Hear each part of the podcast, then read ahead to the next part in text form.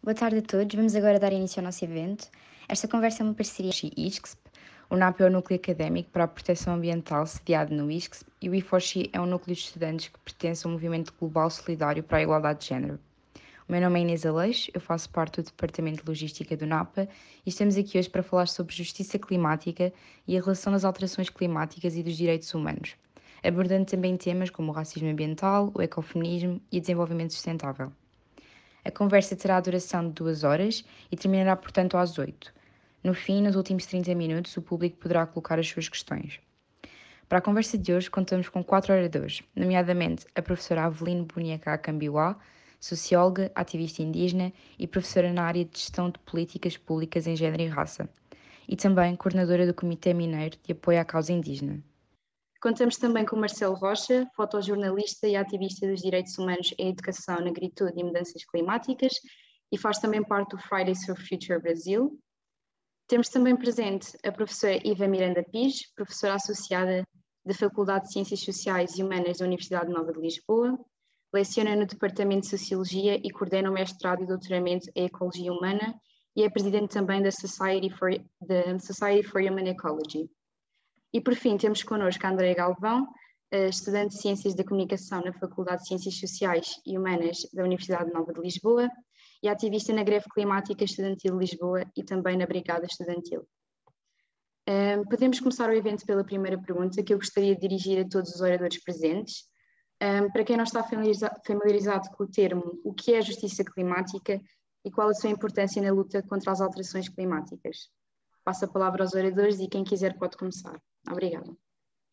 Eu, primeiramente, agradecer o convite, fico muito feliz de poder estar aqui dialogando é, sobre temas tão importantes na nossa sociedade e sobre temas tão relevantes para o nosso mundo acadêmico também. Eu acho que é muito importante quando a gente pode dedicar parte do nosso tempo é, para pensar para além das plataformas que a gente já tem estabelecidas, para conseguir é, pensar outros conhecimentos, ouvir e interagir. Então, fico muito feliz com o convite, é, agradeço a todo mundo do Riforti, da NAPA.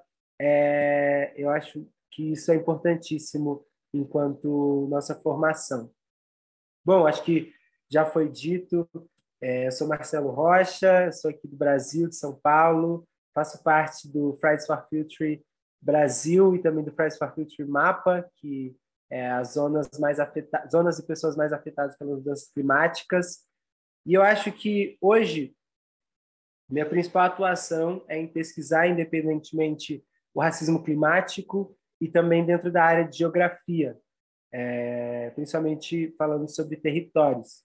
É, no Brasil, a gente tem percebido, dialogado muito sobre esse lugar da, das mudanças climáticas, a partir do racismo ambiental, porque a gente está falando de um lugar sobre a construção, sobre a formação de uma sociedade, né? Então a gente entende que é, que dentro da sociedade a gente tem de primeira coisa uma formação histórica que é uma formação que fala sobre o racismo e a desigualdade em todos os seus eixos. Então a gente vai ter que falar, acho que para começar a nossa conversa, começa até com uma provocação, que é a gente falar sobre o sul global e o norte global. Não tem como a gente não trazer isso como um primeiro parâmetro para falar sobre justiça ambiental. Porque, para mim, a, o grande atravessamento da justiça ambiental é o quanto os países foram explorados, o quanto o colonialismo promoveu esse ecocídio, essa matança, esse genocídio de povos, territórios e lugares. E quando a gente parte desse princípio, a gente já começa a entender o quanto depois a gente vai sofrer essas consequências e quem vai sofrer essas consequências.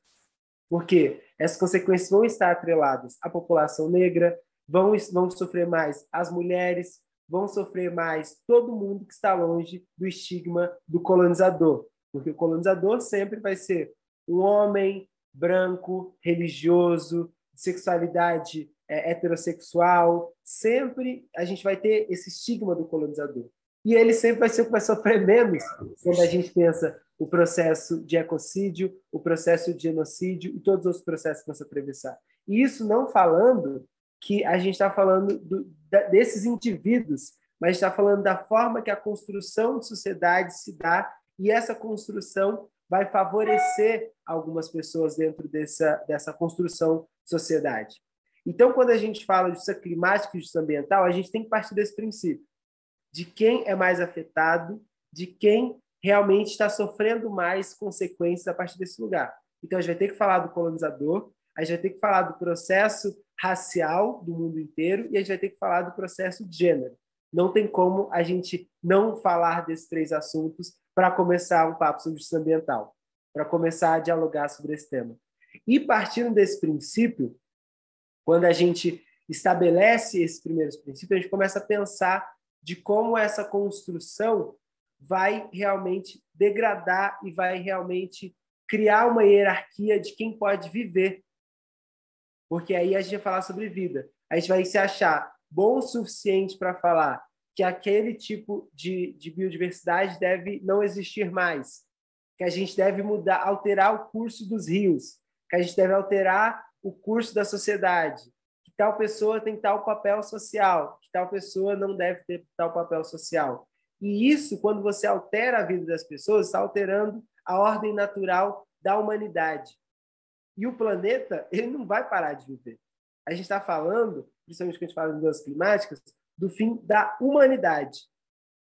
É o fim de nós, e não do planeta. Daqui a 100 milhões de anos, daqui a 50 milhões de anos, daqui a 100 mil anos, o planeta vai estar tá, é, vivo de novo, vai arrumar uma forma de se recriar, vai arrumar uma forma de se refazer, como faz isso há milhares e milhares e milhares e milhares e milhões de anos. Mas está falando sobre povo e sobre direito à vida, sobre direito a se manter vivo. Então, eu acho que nesse processo a gente está falando sobre fala, por isso que eu fico muito contemplado e muito feliz de estar aqui dialogando com todas essas pessoas, estar nessa mesa de debate, com essa composição principalmente, porque eu acho que, primeira coisa, é estar nesse ambiente e entender que a maioria que está aqui são mulheres, é necessariamente porque a gente está falando desse lugar de, de como é atingido. E que muitas vezes nós, enquanto homens, não queremos ouvir o que está acontecendo, as culpabilizações que, novamente, não são sobre indivíduos, mas são sobre processos sociais e são sobre essas construções da sociedade e são sobre essas construções que são articuladas e que se dão principalmente a partir de tudo isso que a sociedade já está construindo enquanto forma de atuação, enquanto conduta. Então, a gente falar sobre justiça ambiental, a gente falar sobre racismo climático, racismo ambiental, para mim parte muito desses princípios de poder entender, principalmente, quem é mais afetado, como essa pessoa fala e por que é mais afetado. Então, isso vai atravessar sobre vários lugares da sociedade, isso vai ter atravessamentos que não partem apenas do, do sentido pragmático da academia, mas o sentido de ouvir as pessoas dos territórios que às vezes não têm o mesmo acesso a conhecimento que a gente tem. E se a gente pode, tá, é, vocês aí em Portugal, numa noite e eu aqui no Brasil numa tarde discutindo sobre isso, é porque a gente já tem um certo privilégio por poder falar sobre nossas vidas e poder entender se a gente vai estar vivo ou não, se a gente pode fazer isso, aquilo e até pensar soluções para isso. Então isso já é um grande privilégio. Tem muita gente que não pode estar numa sala dessa porque está tentando conseguir se alimentar no meio dessa pandemia global que a gente vive. Tem muita gente que está tendo que fazer outras articulações para se manter vivo e não conseguir pensar necessariamente na forma de vida dela que está sendo conduzida por grandes líderes mundiais nas conferências, nas cúpulas do clima, que estão sendo pensadas por líderes que talvez não pensam nas populações, como a gente vê aqui no Brasil.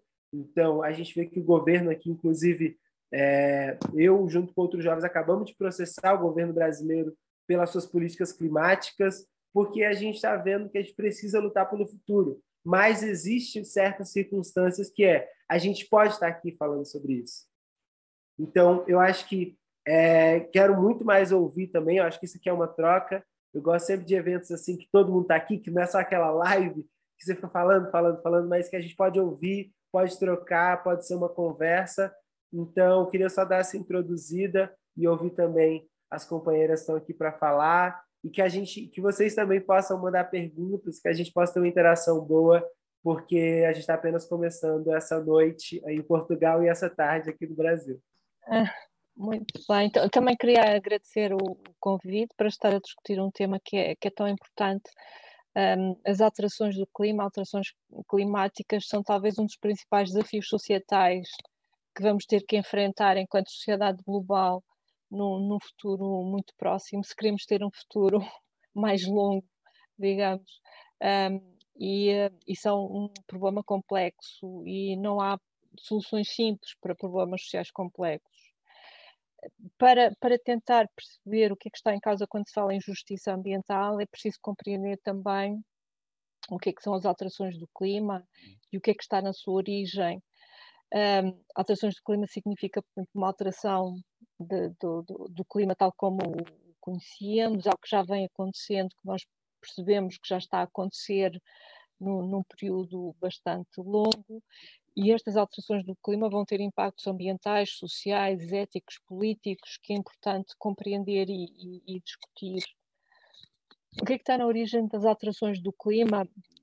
Como devem saber, é uma discussão que está a acontecer na, na, academia, não há propriamente um consenso. Por um lado, no fundo, a, a academia está, está dividida entre os negacionistas que acham que se trata de uma alteração normal dos ciclos climáticos, tal como houve no passado, e portanto para que é um não problema, para que estar a discutir e perder tanto tempo a discutir isto, quando no fundo é uma alteração natural dos ciclos climáticos e, e que vai, vai passar.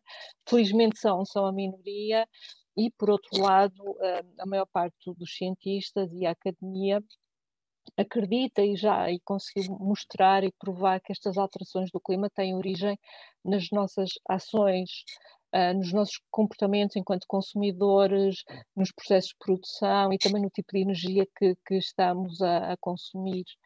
Uh, e, portanto, sendo um problema que tem origem na sociedade, é a sociedade em si que tem que se organizar para, para o resolver. Muitas vezes nós falamos nos problemas ambientais como se o problema fosse do ambiente.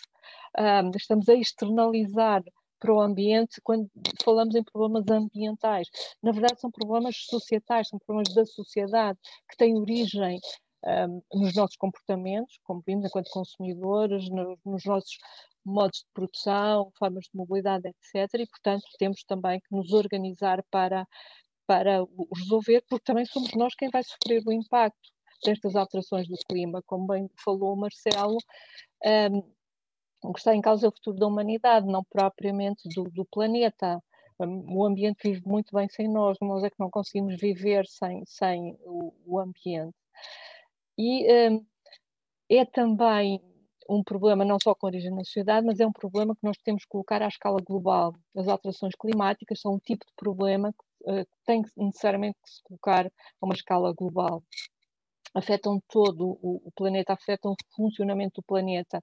E como consumindo energia fóssil, nós no fundo estamos a transportar o CO2 que estava armazenado debaixo dos nossos pés, nas jazidas de petróleo, de carvão, estamos a transportá-lo para, para a atmosfera. E portanto nós estamos, o homem está a alterar a composição química da, da atmosfera e portanto está a desregular todos os ciclos biogeoquímicos que estavam em equilíbrio há milhares de milhões de anos, milhões de anos e que agora nós estamos a desequilibrar e, e estamos a, a desregular e, e, estamos a sofrer o impacto, o feedback uh, desse processo de desregulação do ciclo climático, do ciclo do, do, do carbono, do ciclo hídrico, uh, eh, etc. Mas sendo um problema global, tal como também falou muito bem o, o, Marcelo, nem todos vamos ser afetados da mesma forma, ou seja, todos vamos sofrer os impactos das alterações climáticas, mas de forma desigual, uns mais do que outros. E aqui entra a questão da justiça ambiental, porque se nós assumimos que a origem das alterações climáticas estão no nosso comportamento, nos nossos modos de produção, no uso da, da energia fóssil, nós sabemos que essa origem está sobretudo nas economias mais industrializadas, nas economias mais desenvolvidas do norte global. Infelizmente, como estamos a afetar os ciclos globais, quem está a ser mais afetado pelo impacto das alterações climáticas tem sido o sul uh, global. Então, nós temos que colocar aqui uma questão de ética e de justiça, ou seja, uh, há uma enorme desigualdade entre os benefícios do modo de produção, o nosso bem-estar está assegurado por este modo de produção, bom ou mau, pela economia de mercado. Nós temos níveis de bem-estar social muito elevados no Norte, mas isso significa um outro problema é, é que este modo de produção está a deixar um enorme passivo ambiental e esse passivo ambiental não está igualmente distribuído, ou seja, nós no norte global temos mais benefícios do que prejuízos, enquanto no sul global tem mais, um, um, tem mais prejuízos do que, do que benefícios. Uh, e, portanto, há que equilibrar, no fundo, esta, esta situação, esta enorme desigualdade.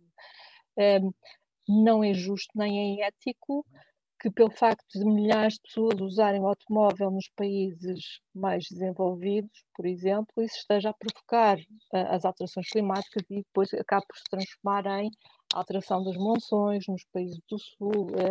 Um, e, e, todos os problemas uh, associados às alterações do, do clima. A justiça climática trata-se, no fundo, de, primeiro, perceber que há uma profunda injustiça na distribuição entre os benefícios e, os, e as consequências da, da, destas, uh, destas alterações do, do, clima e há que corrigir essa, essa situação. Claramente, os países do Norte têm que assumir uma cota parte maior uh, deste, deste problema societal porque, por além disso, também há uma enorme desigualdade na capacidade para agir e para minimizar uh, este, este problema.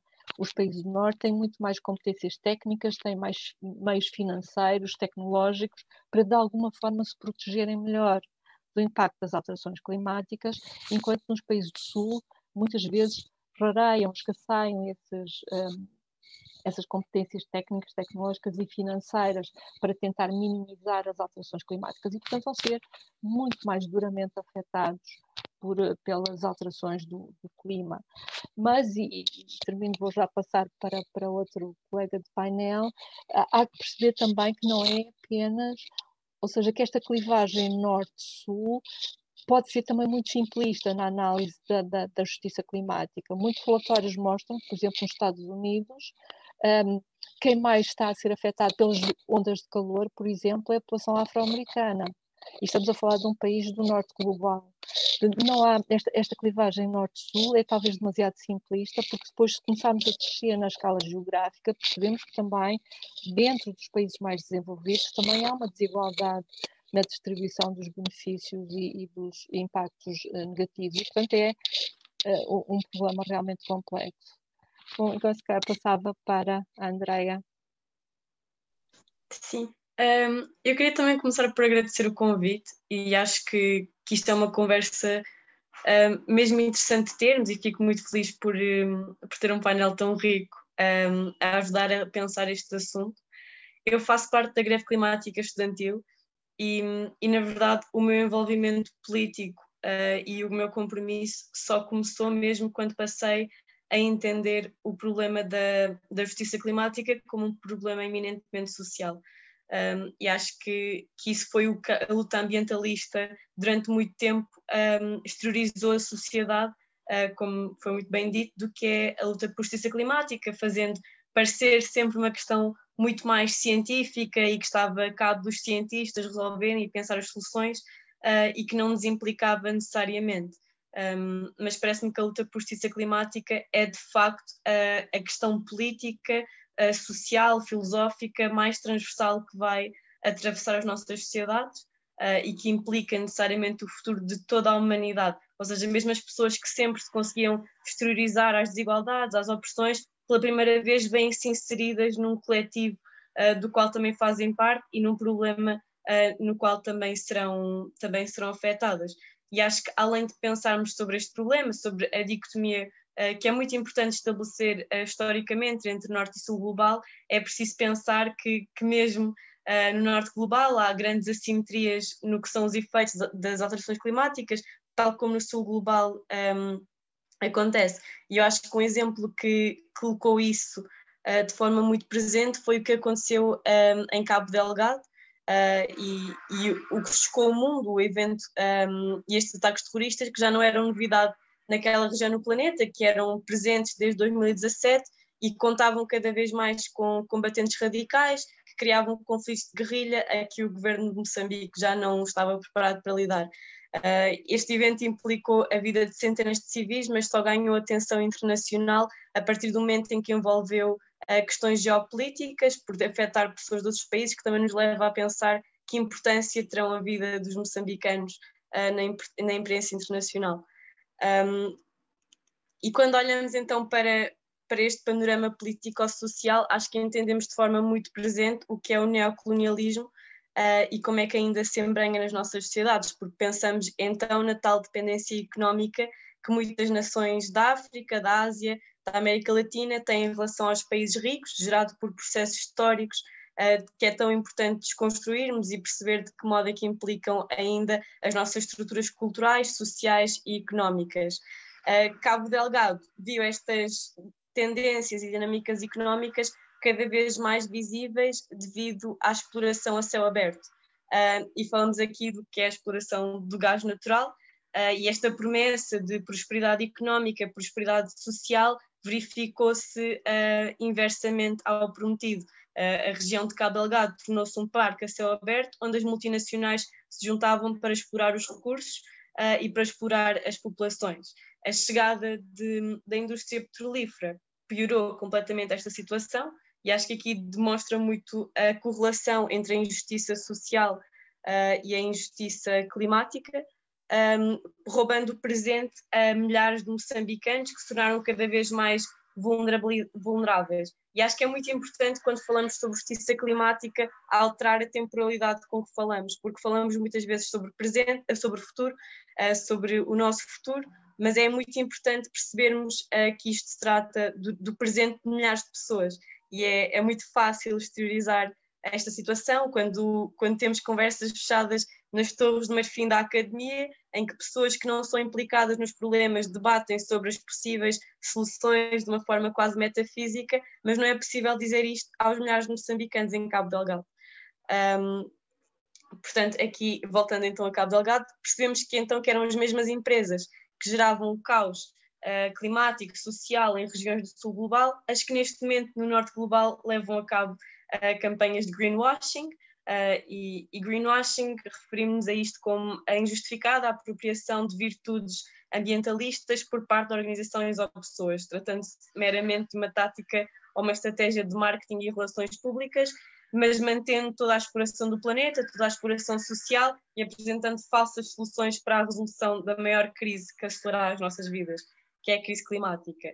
E, na verdade, o que estas acrobacias de marketing permitem é manter a inação climática, dando uma falsa sensação uh, de resolução um, deste grande problema.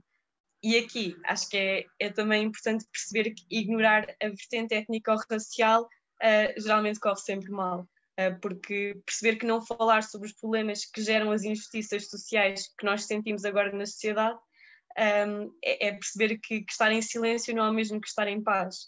Um, e em específico, nesta, no sul global, uh, vemos que são as pessoas racializadas as que, vão, as que são mais flageladas uh, pela, pela crise climática a nível global, sendo também as comunidades que historicamente menos contribuíram para a crise climática e também delas menos beneficiaram.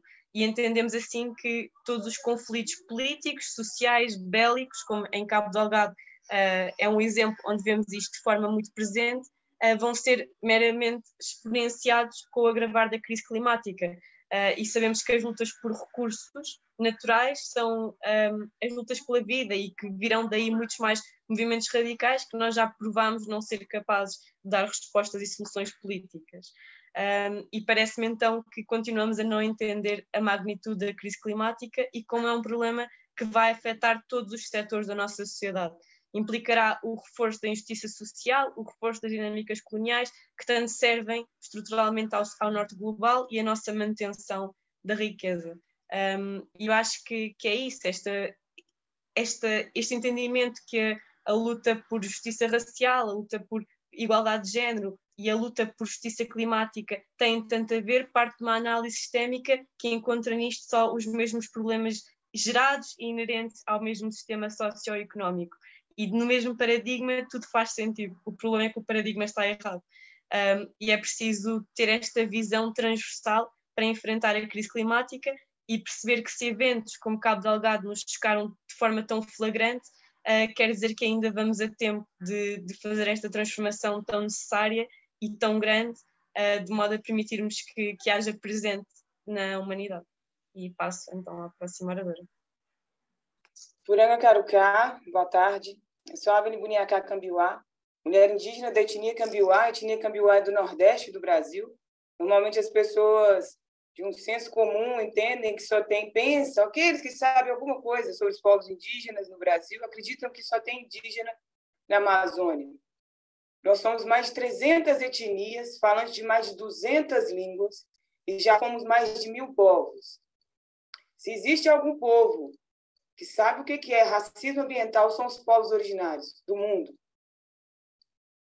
Nós sabemos bem o que é quando já que foi dito aí que a discussão entre norte global e sul global é simplista, para quem tem um rio destruído pela mineração, a gente sabe que isso não é simplista, porque quem domina o modelo de produção e o modelo de vida, inclusive de fazer ciência eurocêntrica, não sabe o que é ter um rio destruído pela Vale. Eu estou aqui nas Minas Gerais, meu povo é do Pernambuco e eu estou morando em Minas Gerais.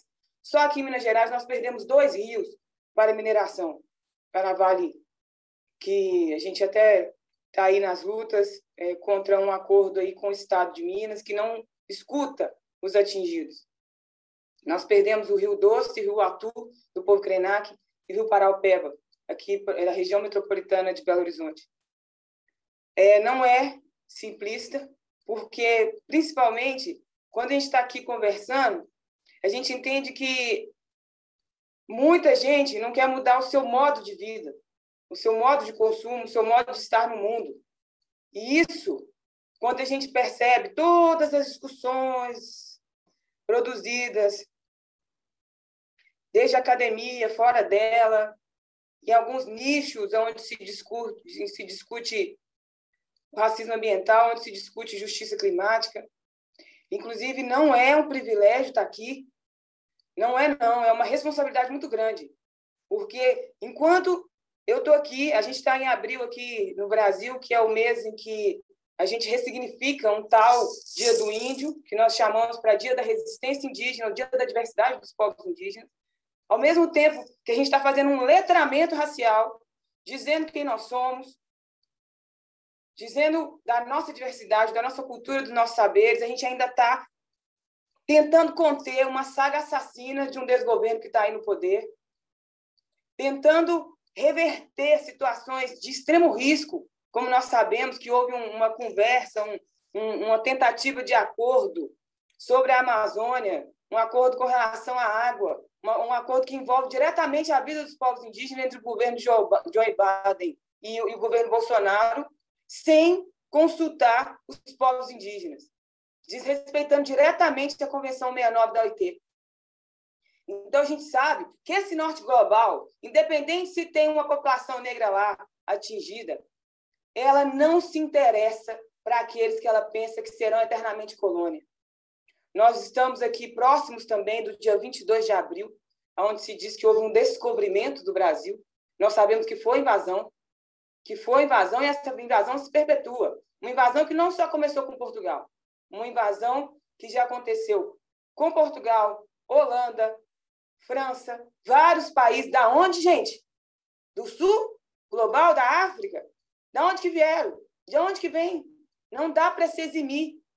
Eu estou falando de um passado, mas estou dizendo de um presente também. Da onde vêm as maiores taxas de emissão de gás carbônico? Da onde vem esse interesse pela água, pela Amazônia? pelas nossas riquezas, pelos minérios. Há tentativas, há 30, 30, 30 projetos de lei tramitando em Brasília, entre projetos, emendas e tentativas de, de alteração é, legislativas, 30 que atinge diretamente a vida dos povos indígenas, desde a, a, a orientação de quem faz demarcação de terras indígenas, até regularização de exploração de minério em terras indígenas, até a regularização de exploração de ouro, né, os garimpos ilegais que estão tentando legalizar, até propostas de o que a gente chama de PL da grilagem, que já foi mudado de nomes várias vezes, mas o teor é o mesmo, de premiar aqueles que invadem as terras, desmatam e colocam gado ali.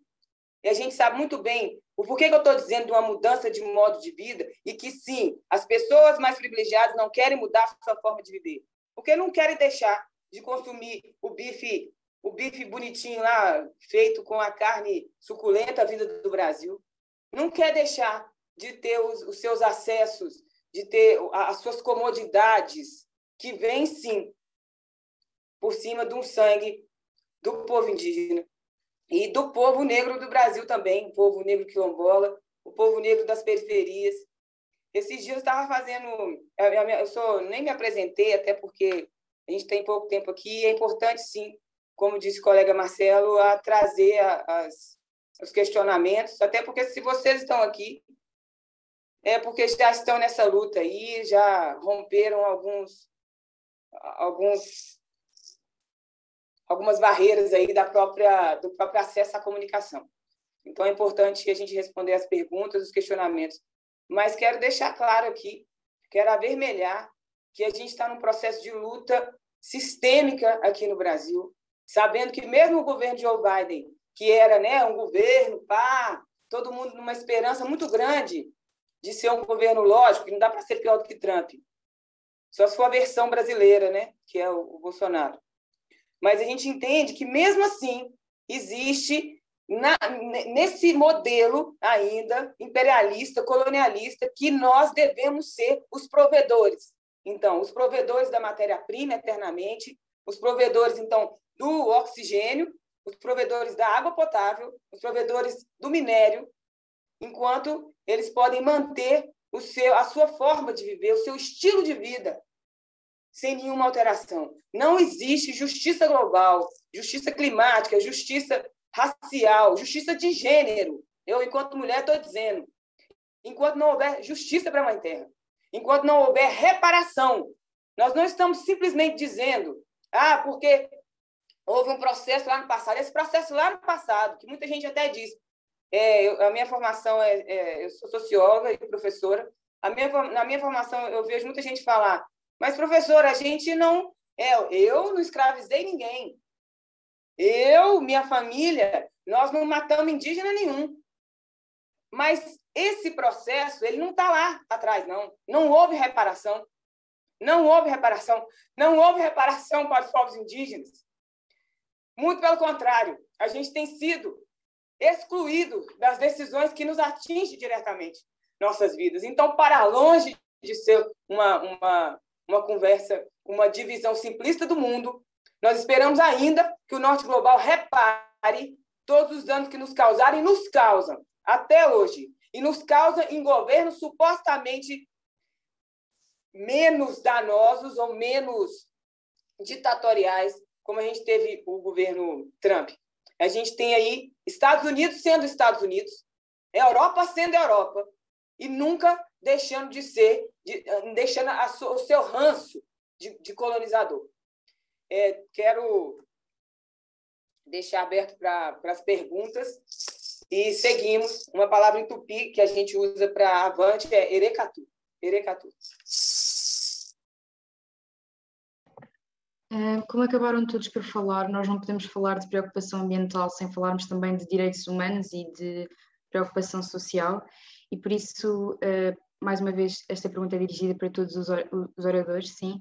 É, gostaríamos que explicassem um bocado melhor o conceito de racismo ambiental e também de que forma é que se manifesta no Brasil, em Portugal e também por todo o mundo. Quem quiser começar, está à vontade. Bom, o, o termo racismo ambiental ele é um termo é, recente, mas é um termo que a gente vive há muito tempo. Então, eu acho que a, a, muitas das coisas que, principalmente quando a gente fala sobre racismo ambiental, quando a gente fala sobre racismo climático, a gente está falando de palavras que agora a gente está falando, mas de coisas que a gente vive há muito tempo, muito, muito, muito tempo. Acho que é, faz uns 500 anos que a gente tem vivido esse racismo ambiental, é, porque o racismo ambiental ele começa principalmente por, por essa forma exploratória ele fala sobre o estupro da terra, né? sobre essa exploração da terra e sobre, principalmente, você mover essas pessoas. O racismo ambiental ele vai falar sobre é, essas injustiças que tangem não somente sobre como os grupos vulneráveis falam, porque às vezes eu tenho uma, uma reflexão, tem acontecido muito recentemente, inclusive, que eu falo assim, gente, racismo ambiental. Vocês falam assim, ah, racismo ambiental é que não te chamam para o evento para falar. E não é só sobre isso que a gente está falando. A gente está falando sobre a devastação da terra, sobre as pessoas não terem acesso à terra que, que, que vem e essas terras serem exploradas. Então, começa a partir daí. Quando o povo de África tem toda a sua, sua riqueza saqueada e toda a sua natureza devastada para construir um outro país, a gente está falando sobre ambiental. Como é, a minha a companheira trouxe aqui também, importantíssimo, quando o Brasil viver esse processo também de retirada da nossa matéria-prima, de retirada dos nossos minérios, de retirada de tudo dessa terra e transportado para um lugar, está falando sobre racismo ambiental, que é sobre você não ter acesso de forma produtiva a tudo aquilo e você ter acesso apenas à violação do direito. Então, a tirarem nossas terras, a desmatarem os nossos territórios, a, a gente não ter acesso às condições básicas para viver em sintonia. Então, por exemplo, aqui no Brasil, uma das grandes formas do racismo ambiental é a gente não ter acesso a saneamento básico. Então, a gente tem uma questão muito grande sobre as nossas águas, porque os nossos rios foram alterados, os cursos. São Paulo, a cidade onde eu vivo, é uma cidade que foi construída em cima de vários rios, então a gente perde toda a nossa capacidade hídrica da cidade para construir todo esse lugar urbano que a gente tem hoje. Então todo mundo vai falar como uma grande metrópole, mas as elites vão deixar suas reservas e vão construir o melhor saneamento para ter água na sua casa, porém as periferias não vão ter acesso ao território que viviam, às suas às águas. A periferia não vai ter acesso a poder denunciar isso. Pelo contrário, ela vai viver sempre as consequências do que fizeram. Então, eles colocam concreto sobre os rios e a periferia que vai ficar sem água, vai ter que sair do lugar que estava e vai ficar sem água lá longe. E a elite vai ter. A elite vai produzir resíduos e resíduos e vai mandar eles para ser incinerado nas periferias. Então, a maioria dos lixões ficam nas periferias das grandes capitais e assim por diante. Então, quando esse termo é criado pelo Robert Goulart, ele vai falar isso na questão de Nova York, que vive um processo muito semelhante ao que vive é, São Paulo. Porém, eu gosto muito de trazer isso sobre o Brasil, porque no Brasil a gente vê um campo é, gigante sobre isso. Porque a gente vê a população indígena perder seus territórios, um país que não demarca terra, um país que as suas demarcações é, ficaram paradas no tempo e, e, pelo contrário, eles só usurpam dessas terras, né? E para vender, a gente tem visto agora, principalmente é, nessas cúpulas, as terras sendo negociadas a, a, preço de banana e sendo negociadas ainda, uma terra que não pertence a governos. E isso é muito importante afirmar. As nossas terras não pertencem a governos, mas os governos fazem questão de usar dessas terras para distribuir para o mundo inteiro. Então, o que o governo Bolsonaro tem feito, inclusive agora, a gente tem visto ele discutindo a, a Amazônia como um lugar de extrativismo, como um paraíso para as empresas virem, desmatarem tudo e usarem dessa terra, como já fizeram com tantas outras áreas do nosso país. Porque antes da, da gente da, da invasão de Portugal ao Brasil, antes da gente ver esse processo de globalização e esse processo de expansão territorial que destrói boa parte da Mata Atlântica aqui em São Paulo e em vários outros territórios do mundo, a gente sabe que a, a gente via em contato com a natureza. E a natureza, não é, a gente às vezes esquece que a gente é parte dessa natureza. E esses que tanto usurpam da terra, eles esquecem que a gente também é parte da terra e que a gente também é, é, é, é animal, que a gente também vive nesse lugar. E começa a afastar-nos desse espaço. Eu, eu costumo dizer, e, e tem um trecho do Franz Fanon que ele fala que me inspira muito, que ele fala quando a gente é retirado da nossa terra, é para a gente perder a nossa humanidade. Porque a, a branquidade, porque a branquitude, o colonialismo, ele olha para a gente como não humano. Ele não vê a humanidade na gente. E a única forma de, nos desumanizar mais ainda é retirando de nós a nossa terra, é retirando de nós nosso território. E, além disso, quando a gente pensa isso na cidade, a gente pensa em todas as práticas ofensivas, em todas as formas que são distribuídos dentro do urbano. Então, não é só no, no, no, que, no que tange as florestas, no que tange nossos biomas. Isso no urbano, no urbano também é repetido o racismo climático, porque cada vez mais é produzido os gases de efeito carbono, como bem disse a companheira, que são, são, são muito é, produzidos por essas elites, são muito produzidos por quem está no topo da pirâmide e quem sofre com as consequências somos nós, no final. Que não podemos discutir sobre os assuntos, que não, não estamos nas grandes cúpulas do clima, que não estamos nesses espaços de decisão. A gente está fora desse espaço e lá eles querem decidir sobre nossas vidas.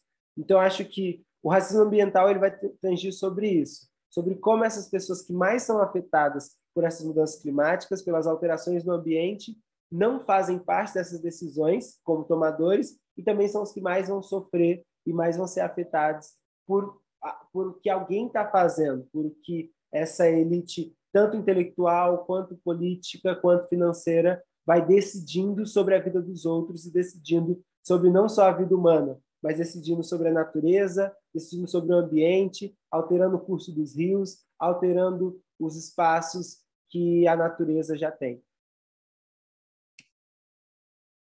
Sim, uh, concordo com tudo. Eu acho que tem, para entender o que é o racismo ambiental, é importante entender uh, o que é o racismo, em primeiro lugar. E acho que isto é, pelo menos em Portugal, uma conversa que, que ainda não fruiu frutos.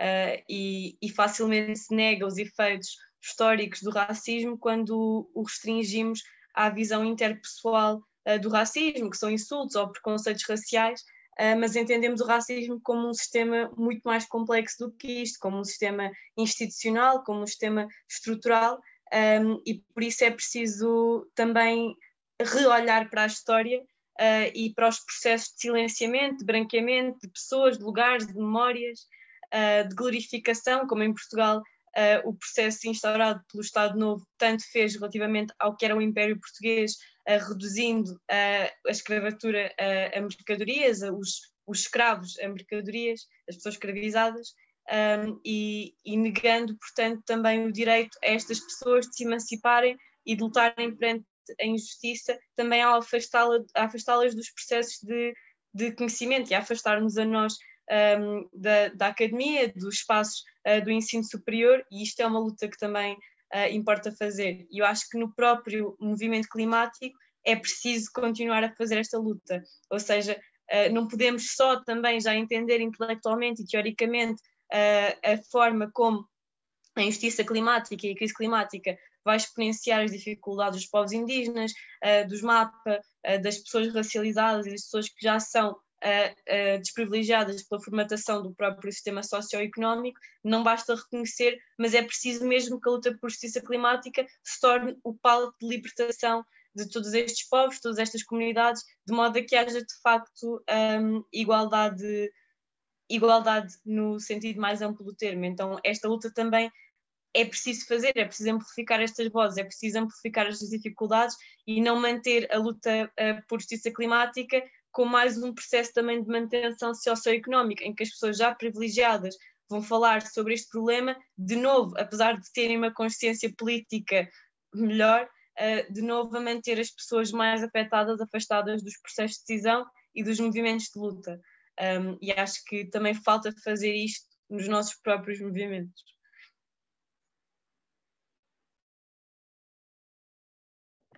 Uh, obrigada. Um, agora uma pergunta para a Andreia. Uh, consideras que o governo português tem feito o suficiente para garantir uma transição justa uh, para energias limpas, a pobreza e o género continuam a ser fatores de exclusão em Portugal? Bom, sem, sem dúvida, são, são importantíssimos fatores de, de, de exclusão.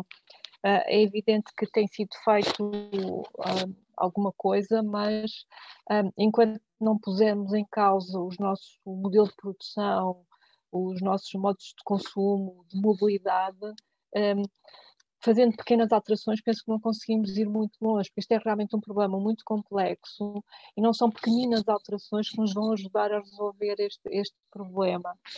Um, fazer uma transição energética para uma, energias mais limpas, mas se mantivermos elevadíssimos consumos de energia, de alguma forma continuamos a, a ter impactos ambientais que, que, que resultam disso. Um, e não há nenhuma forma de produção de energia que seja totalmente limpa. Uh, portanto, o, o, que há que uh, atuar é, sobretudo, intervir no, no aumento do conhecimento e de awareness da, da, das pessoas. As pessoas têm que perceber qual é o impacto que existe das suas escolhas de consumo. Consumir um alimento A ou B tem impactos económicos, sociais uh, e políticos, muitas vezes, e de justiça alimentar. Uh, por exemplo, andar de automóvel ou andar nos transportes públicos tem impactos e as pessoas precisam saber para quais são os impactos reais dessas suas escolhas para poderem fazer uma escolha mais, mais acertada. E uh, eu penso mesmo na própria União Europeia está muito focada na eficiência energética, mas em Portugal há também uma enorme injustiça energética. Como sabemos, há famílias que no inverno não têm como aquecer as suas casas. Uh, portanto, também não há, nem todas as pessoas têm o mesmo acesso à energia. No entanto, continua-se apenas a focar na produção limpa, na, na produção mais limpa, com escamoteando e esquecendo este, este problema da, da, da, injustiça eh, energética também. Um, e, e, e, por outro lado, a outra questão colocada era sobre os. Uh, a pobreza e o género. A pobreza, a, a, a, pobreza Sim, sim, eh, como é evidente, sobretudo a pobreza. Aliás, saiu há muito pouco tempo, saiu ontem, ontem, ontem um relatório sobre, sobre a pobreza eh, em Portugal, que tem que nos deixar a todos extremamente preocupados com, com a situação. Uh, inclusive, nós assumimos muitas vezes ou pensamos que os pobres são aquelas pessoas que não têm, que estão desempregadas, que não têm acesso a nenhum rendimento. E o que este relatório mostrou é que uma boa parte dos pobres em Portugal têm emprego, têm salários muito baixos. E têm salários tão baixos que estão no limiar da, da pobreza, até às vezes abaixo do limiar da pobreza. Quando tem um salário mínimo, tem depois uma família inteira para, para distribuir esse, esse, esse rendimento. Então, a pobreza é um problema grave que tem que nos preocupar a, a todos nós e, mais uma vez, é um problema social muito complexo e não conseguimos resolvê-lo, tal como o caso da injustiça climática, do racismo climático, com pequenas alterações. Tem que haver uma discussão profunda, mas eu diria que não é preciso radicalizar essa, essa discussão. É, é importante envolver todos e é importante envolver todas as perspectivas, não é atacar os outros ou um, excluir os outros, porque uh, uh, se estamos a excluir os outros dessa, dessa discussão, nós próprios também estamos a criar alguma forma de racismo. A minha perspectiva é a única perspectiva válida e os outros não me interessa ouvir os outros, ou não me interessa o que os outros pensam, os outros são todos culpados, ponto final. Um, é importante alargarmos esta, esta, esta discussão, incluir todas as perspectivas, podemos dialogar sobre estes, estes problemas complexos, porque, mais uma vez, não é com, com pequenas alterações, e no caso da energia, é verdade fala-se muito nas energias verdes, mas continua a não se questionar eh, se não estamos a consumir demasiada energia, eh, se não podemos alterar os nossos, eh, os nossos estilos de vida, se não podemos alterar o próprio modelo económico, a forma como estamos a produzir, e eu penso que isso implica realmente discussões muito mais profundas do que apenas dizer ah, uma boa parte da energia agora é uma energia verde, mas isso deixa para trás todo um passivo ambiental e todo um conjunto de outras questões que são muito importantes. Estamos a fazer um bocadinho o greenwashing uh, também, uh, que é no fundo a nossa consciência fica mais limpa porque estamos a consumir energia verde. A nossa consciência fica mais limpa porque estamos a produzir ou estamos a consumir um produto uh, ecoeficiente. Não, não, não pode ser, a nossa consciência não pode ficar limpa só com, só com isto, a nossa consciência tem que estar, estar muito pesada e, tem que, e, e temos que ir muito mais longe na, na, na procura de, de, soluções, mas um, envolvendo também uma, uma, uma discussão profunda, porque só quando realmente as pessoas cons conseguirem perceber o impacto das suas decisões de consumo, mobilidade, etc., é que provavelmente se vai dar o clique para iniciar a, a mudança social. Todos sabemos que em ciências sociais que é muito difícil alterar comportamentos, não é fácil, não vai, vão ser precisos provavelmente décadas. A questão é se temos décadas, se podemos esperar décadas para mudar os nossos comportamentos. Se calhar não temos esse, esse tempo e temos que acelerar esse processo de mudança eh, comportamental. isso passa por, por, cada um de nós, um processo de reflexão, nós somos também sociedades reflexivas, nós temos que refletir uh, sobre isso e em conjunto co-construir uh, soluções que sejam mais justas, mais, mais sustentáveis, sobretudo não só para a geração presente, mas também para, para as gerações futuras. Quando a professora Iva traz essa questão da justiça energética, a gente precisa também fazer o link com, a, com o racismo ambiental, né? quando ela traz, né? que algumas pessoas é, não têm como aquecer suas casas. Aqui no Brasil, a gente ainda tem essa lógica, né? não só no Brasil, mas eu quero falar aqui em específico, que é o meu território, dessa geração de energia através de grandes hidrelétricas. A gente teve uma construção de uma grande hidrelétrica em terra indígena, foi Belo Monte, que, te, que alterou completamente não só a vida do, das pessoas indígenas, mas também a vida de pessoas é, não indígenas na cidade de Altamira, que tem os maiores índices de violência, e uma cidade pequena, extremamente violenta, sem nenhuma política pública de reparação.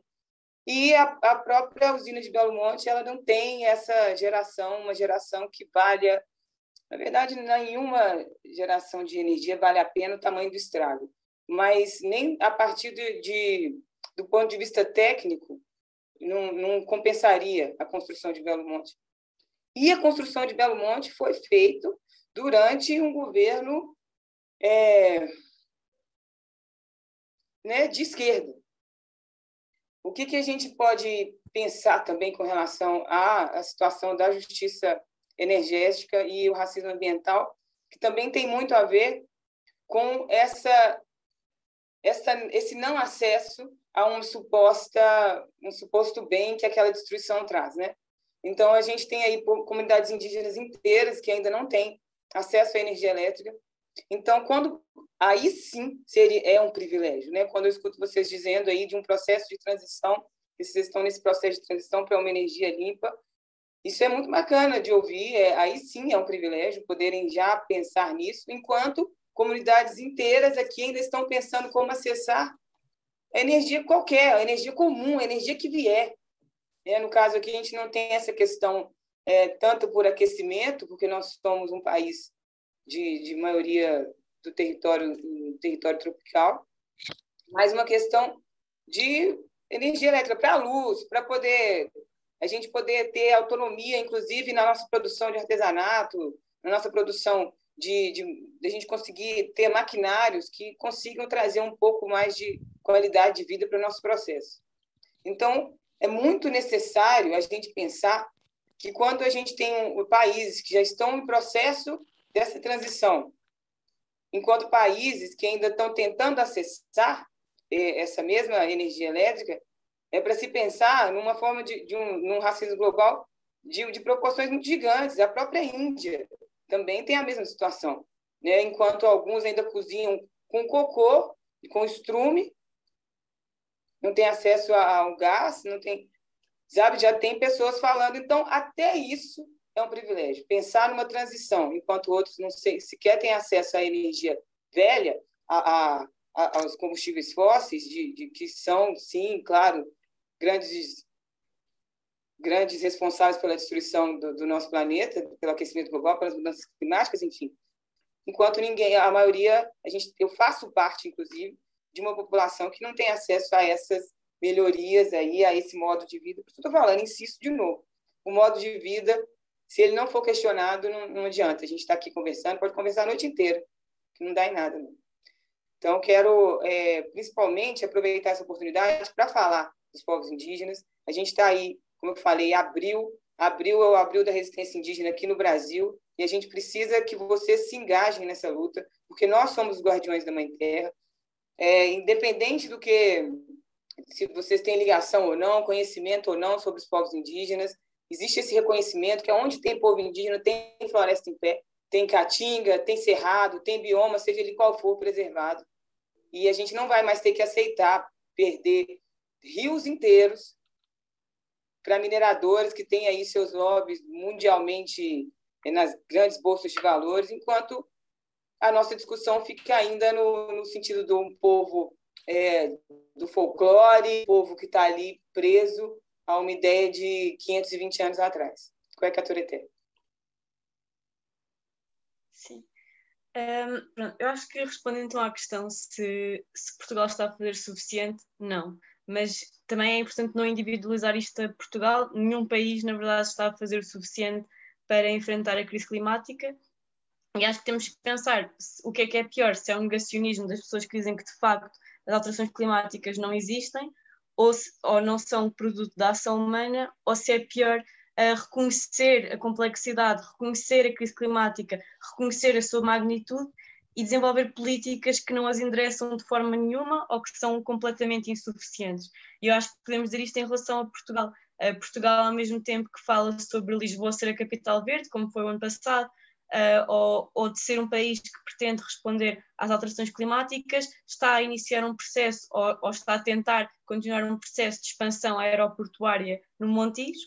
Uh, estamos ao mesmo tempo a impulsionar um, um tratado de livre comércio uh, de, com, da União Europeia com o, com o Mercosul, que vai pôr em causa ainda mais esta questão que foi tão, tão falada sobre as vidas indígenas e, e acho que é isso, é perceber que nós não temos políticas vigorosas para enfrentar a crise climática e, na verdade, enfrentar a crise e fazer esta transição justa não é só necessário e urgente, como é mais responsável financeiramente.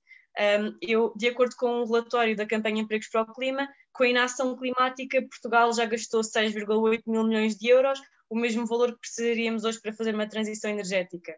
E percebemos que fazer absolutamente nada sai caro. Uh, as alterações climáticas em si têm custos públicos elevados que se agravam com o tempo. Um, e nós não podemos aceitar então que tenhamos um país que gasta mais de 20,8 mil milhões de euros para ajudar a salvar bancos nos últimos 10 anos, ao mesmo tempo que permite que cerca de um quarto do PIB seja desviado para offshores financeiros e com isso perdendo receitas fiscais no equivalente a 1% do PIB. Uh, para além disso, ajudando a subsidiar a indústria, a indústria petrolífera e cedido financiamento público na ordem dos 2,8 milhões de euros para incentivar o empreendedorismo, apoiar a contratação precária privada e perdoar impostos à banca. E com isto tudo, nós continuamos a defender que não é possível haver dinheiro para salvar o planeta. Um, e acho que a pandemia ainda veio expor isto de forma mais, mais presente, uh, com o encerramento, por exemplo, da central de Sines ou da refinaria de Matosinhos, que, que o nosso governo tentou mostrar como políticas para responder à crise climática e que estávamos empenhados em fazer esta transição, quando na verdade ficaram centenas de trabalhadores na rua sem qualquer solução climática e ficou muito dúbio se de facto estes encerramentos vão ter um, grandes efeitos na luta contra as alterações climáticas. E, e, acho que é preciso pensar nisto, pensar que, claro, que a pobreza e a desigualdade não, não são um problema, mas são inerentes à, à nossa sociedade. E, e, acho que isto, como muito bem foi dito, nós quando falamos de pobreza, nós já nem estamos a falar de pessoas que são sem abrigos, ou que não trabalham, ou que, que não querem contribuir para a sociedade. Nós estamos a falar de pessoas que trabalham e com o dinheiro que trabalham não têm condições para ter uma vida digna, tanto pela gentrificação urbana, como por, todo, por, por uma, condiciona, com uma variedade de condicionantes sociais, um, mas é esta a luta que, que, nós fazemos quando falamos sobre justiça climática. Nós queremos que todas as pessoas consigam ter uma vida digna, quer sejam racializadas, quer sejam indígenas, quer sejam pessoas que trabalham para, para garantir o seu sustento.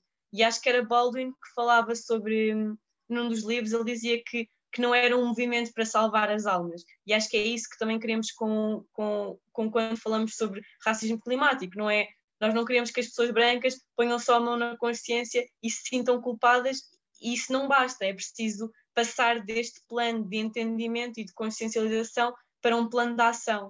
Uh, e quando sabemos que temos menos de sete anos, segundo os relatórios do IPCC, que são considerados conservadores sempre que sai um novo relatório do IPCC, que é o painel intergovernamental das alterações climáticas, sabemos que temos menos de sete anos para chegar ao ponto de irreversibilidade climática. Isto leva-nos a pensar se nós temos de facto tempo para esperar pelas alterações comportamentais ou se temos que pensar em grande escala nas nossas sociedades, tanto na, na questão do consumo, mas como na questão da produção. Um, e, e, implica uh, que tenhamos rapidez na resposta às alterações climáticas. Não podemos esperar uh, por estes processos longos de, de mudança social e não podemos deixar que os nossos governos nos digam que é possível esperar, quando sabemos que o planeta não espera e as pessoas também não. E, obrigada. Obrigada. Uh, gostaria de colocar a Avelina esta questão. Uh, como é que as pautas de género, classe e raça afetam e se relacionam com o meio ambiente?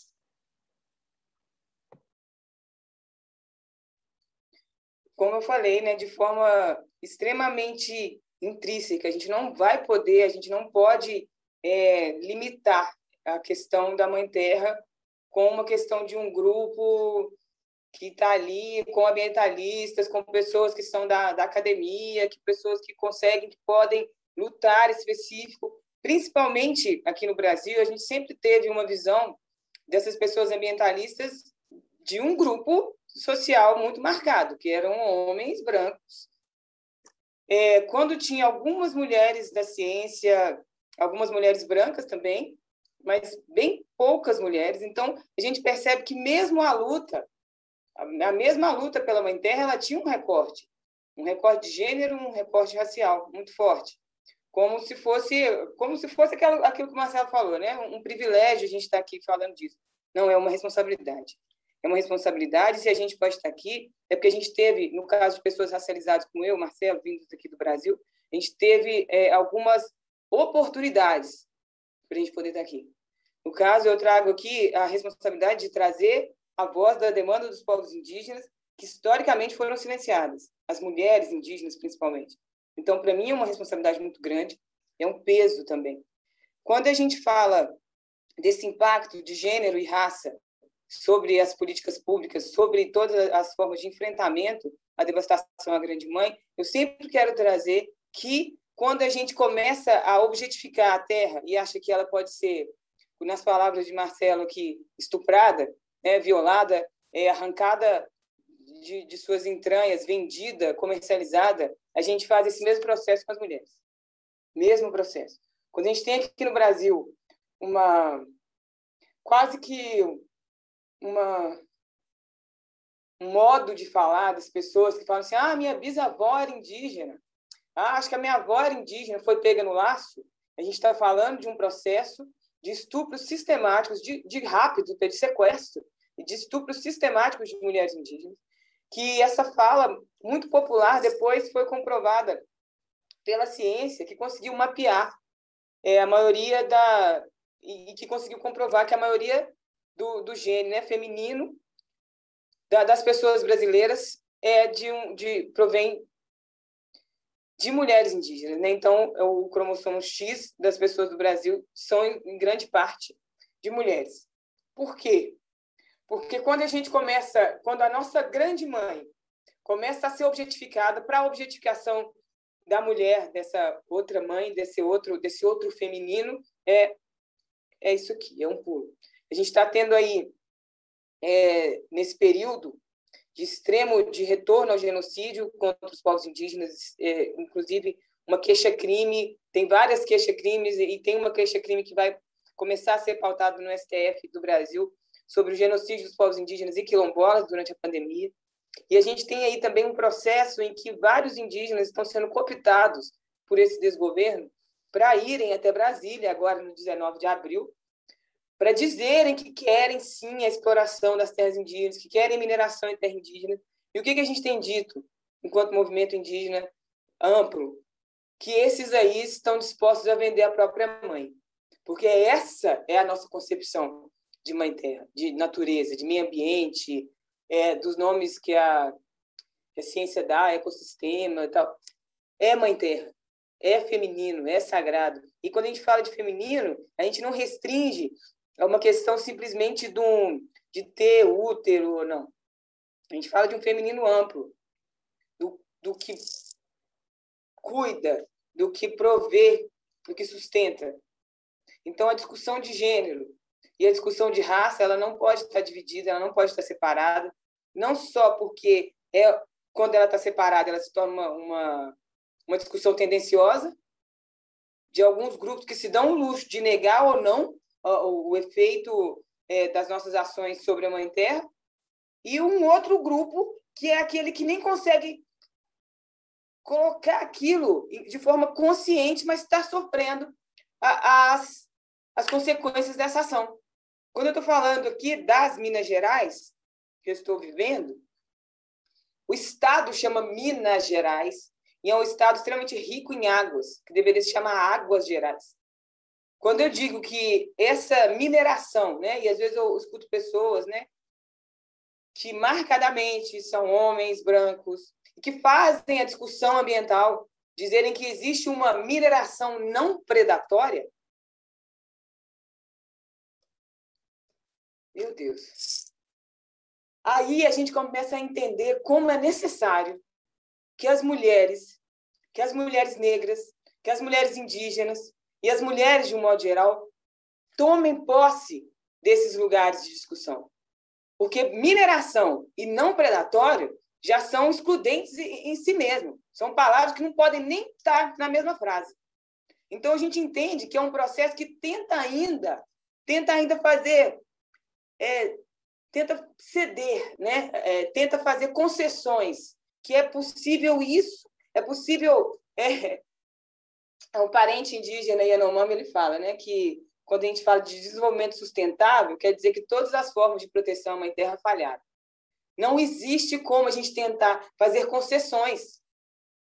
Ou a gente entende que não tem como a gente fazer mineração e a gente precisa começar a pensar soluções como a questão do fino do minério, como a questão da, da, da importância, inclusive, da reciclagem, dos catadores, que são uma que é uma, uma população extremamente é, marginalizada, ou a gente vai entrar num diálogo, num, num discurso ambientalista de macho que entende que dá para sim ser capitalista e ao mesmo tempo proteger a grande mãe não dá. Não dá. Ou a gente rompe mesmo com essas tentativas de fazer concessões, ou a gente não vai conseguir esses nossos objetivos. Eu sei que quando a gente está falando aqui nessa, nessa conversa, e vocês são jovens, isso é muito, muito importante, quando a gente pensa que se, todos aqui querem ter um futuro, querem que seus filhos existam, que querem que seus netos existam, a gente sabe que a gente não tem um prognóstico bom para próximos 20 anos. A gente tem aqui biomas no Brasil que não têm 20 anos, se continuar nesse mesmo processo de destruição. Então, o, me dói muito, eu sei que dói muito para uma mulher saber que o seu filho não vai conhecer uma onça pintada no seu ambiente natural, apenas no zoológico. Essa ligação estreita que a gente tem com essa grande mãe, ela vem de um lugar feminino. E aí, novamente, eu pontuo que um lugar feminino não quer dizer apenas, é, não, não tem nada a ver com uma questão de, de, um, de um feminino de, de gênero biológico.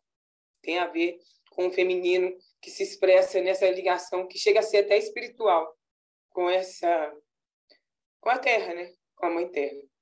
É isso. Obrigada, Avelin. Um, eu gostaria de perguntar à Ida se acha que os Objetivos de Desenvolvimento Sustentável da ONU serão atingidos até 2030 e se não se poderia dar a sua opinião pessoal sobre o porquê de não serem alcançados até 2030. Obrigada. Obrigado. Bom, eu, tenho uma perspectiva muito crítica sobre estas agendas mundiais para, para o desenvolvimento sustentável. A primeira, 2000-2015, como sabem, foi uma agenda que foi discutida nas Nações Unidas, pelo Banco Mundial, pelo FMI e que foi imposta aos países do Sul sem que eles tivessem sequer oportunidade de dizer se eram aquelas ou não as prioridades que tinham em termos de desenvolvimento se tinham ou não possibilidade de atingir aquelas metas que estavam a ser impostas e, um, e o resultado foi que, na verdade, na maior parte da, dos oito objetivos, as metas não, não foram atingidas. Um, e uh, depois dessa agenda ter terminado, discutiu-se o que é que vamos fazer, vamos avançar para uma nova agenda. Na verdade, quer dizer, sem estar resolvidos os problemas uh, anteriores que tinham sido definidos como aqueles oito objetivos prioritários, nem sequer estavam resolvidos e o, a decisão foi vamos avançar para uma nova agenda de desenvolvimento, esta agenda 2030, que deve ser implementada em, em 15 anos. logo à partida parece ser um paradoxo. Quer dizer, nós estamos a falar de problemas complexos como a fome, que estamos a discutir desde a década de 60, e agora em 15 anos vamos conseguir atingir os objetivos de algo que já estamos a discutir e para o qual não conseguimos arranjar, encontrar soluções, e não vou agora discutir porque não conseguimos encontrar essas soluções, vamos só dizer que não temos conseguido encontrar soluções uh, para este problema, e agora em 15 anos, entre 2015 e 2030, vamos resolver o problema da fome, da desigualdade social, da, o problema das mulheres e do, da, do acesso à escolaridade ou da falta de acesso à escolaridade, do excesso consumo de recursos, enfim, parece-me um pouco paradoxal um, conseguirmos um, em, 15 anos atingir as metas que estão definidas, que são muito ambiciosas, reduzir para metade o desperdício alimentar uh, no mundo em, em 15 anos, estamos a falar de 1,3 mil milhões de toneladas de alimentos que, apesar de estarem adequados para o consumo humano, acabam no lixo. Uh, se repararem também estas agendas, não questionam a razão dos problemas. Estas agendas não questionam porquê que estamos a deitar alimentos para o lixo, porquê que há desigualdade no acesso à escolaridade, uh, porquê que há injustiça ambiental. Simplesmente definem, bom, temos aqui um problema e agora temos uma, uma meta.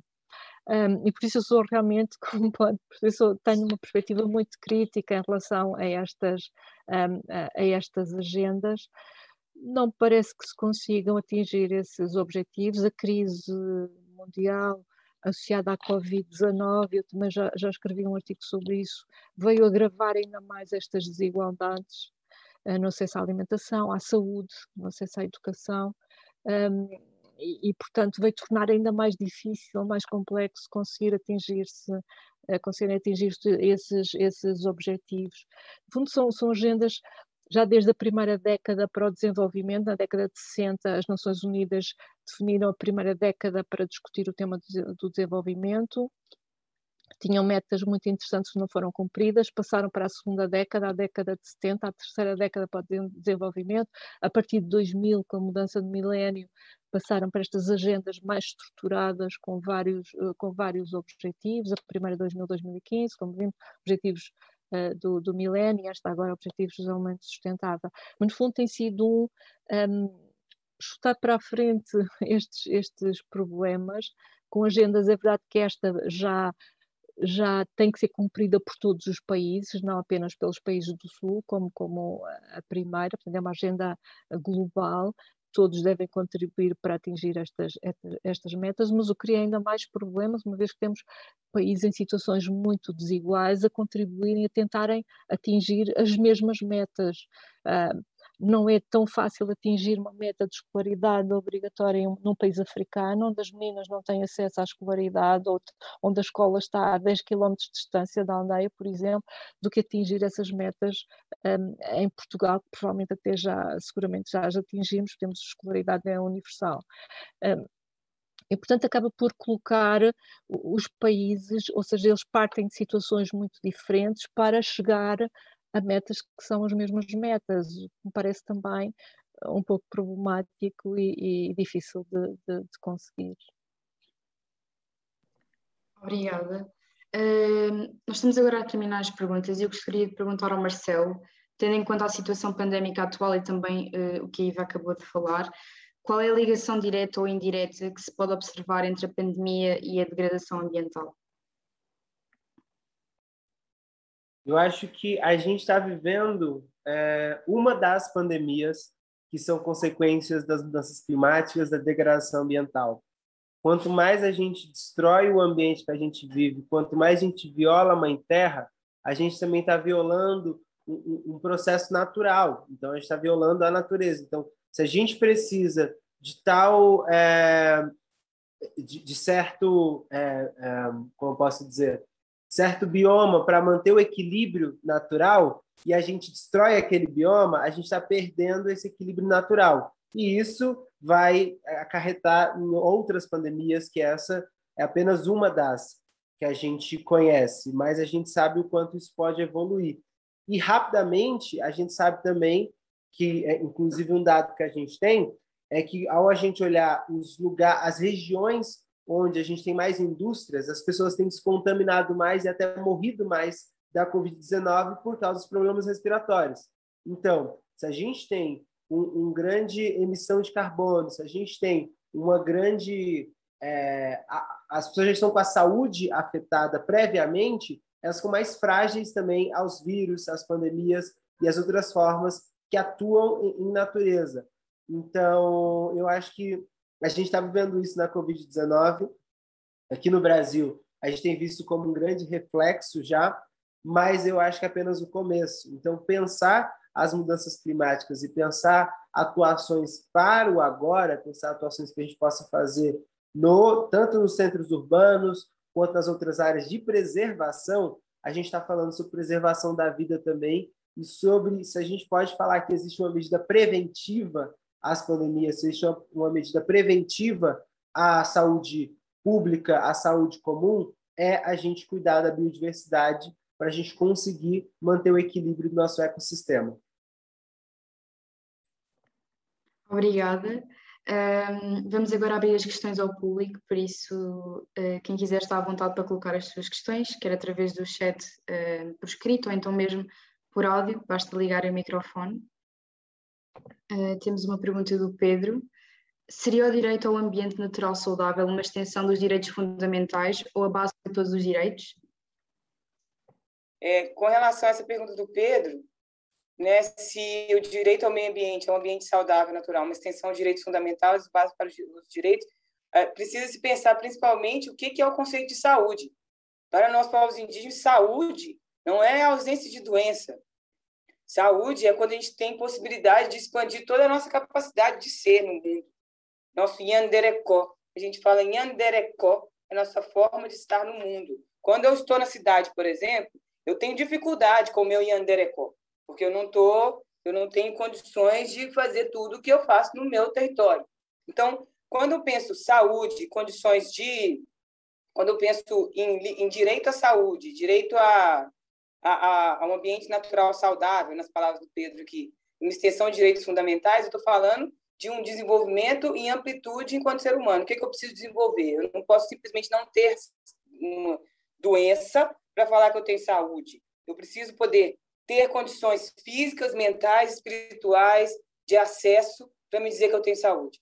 Então, quando eu falo que eu tenho direito, se eu tenho direito a me desenvolver plenamente no meu território, e eu posso sair do meu território para buscar outras ferramentas, para poder trazer essa instrumentalidade para, inclusive, barrar as alterações no meu território, para barrar o genocídio contra o povo indígena, então eu estou dizendo de um processo de saúde plena, de saúde integral, de saúde holística. Temos aqui outra questão da Diana. Um, as mulheres mais pobres em países menos desenvolvidos são as principais afetadas pelo clima e, ao mesmo tempo, são as que menos contribuem para o aquecimento global, o que mostra o nível de injustiça ambiental existente. De, que forma isto é evidente no Brasil, uh, para o Marcelo e a Evelyn? Certo. Eu acho que o Brasil, a gente, quando pensa uma reflexão total de país, eu sempre paro para pensar no quanto essa, essas relações todas sociais, né, elas são muito postas e parece que a gente está vivendo só a consequência. Então é muito difícil a gente olhar para essas para as figuras e não e não ent entender que isso é uma pirâmide reversa na forma que a gente recebe as coisas.